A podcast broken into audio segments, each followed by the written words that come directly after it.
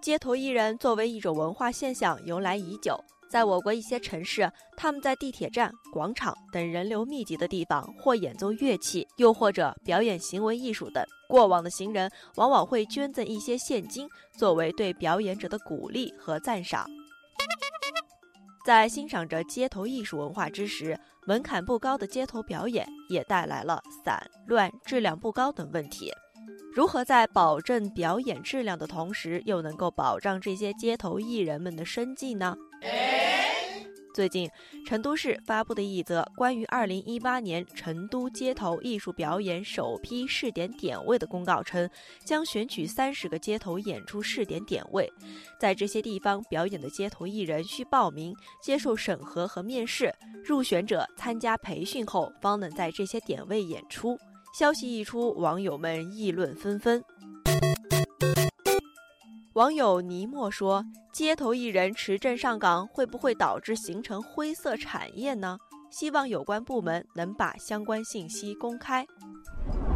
网友天心说：“街头表演门类繁多，标准难以划定，该由谁来考核？又该以什么样的标准来考核呢？”部分网友举出了其他国家对街头艺人进行管理的一些例子。网友岁月静好说：“这很正常。我在墨尔本留学，墨尔本市对于街头表演的人都是有持证的要求，一方面可以保证表演质量，另一方面也是对表演者的保护。我觉得只有行业规范化管理，才能使其发展得更好，欣赏艺术的人和表演者都可以受利。”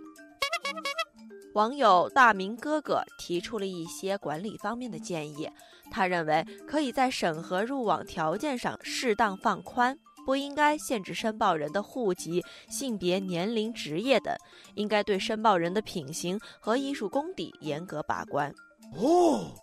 其实街头文化中夹杂着一些扰民、作假等现象，也的确让一些人不堪其扰。网友北国之春对街头表演持证上岗表示支持，他认为这也可以限制那些假装残疾艺人乞讨的乱象，以达到净化市容的目的。网友风烟望五金说，这种监管方式成本太高，其实可以设置负面清单，在设立底线的基础上保障艺术表演的自由。表演质量需要把关，但艺人们的生计也需要考虑。截至四月二十号，成都街头艺人的招募已经结束，而首批持证上岗的街头艺人录取率还不足三成。按照规定，被选拔的艺人不能随意缺席，并且每年都要接受审核，优秀者会被予以奖励，差的则会被淘汰。哎呀！对于这种情况，网友公子怀晨说：“街头艺人持证上岗是必要的，但门槛不能太高，限制了街头文化的发展，也妨碍了一些人的生计。”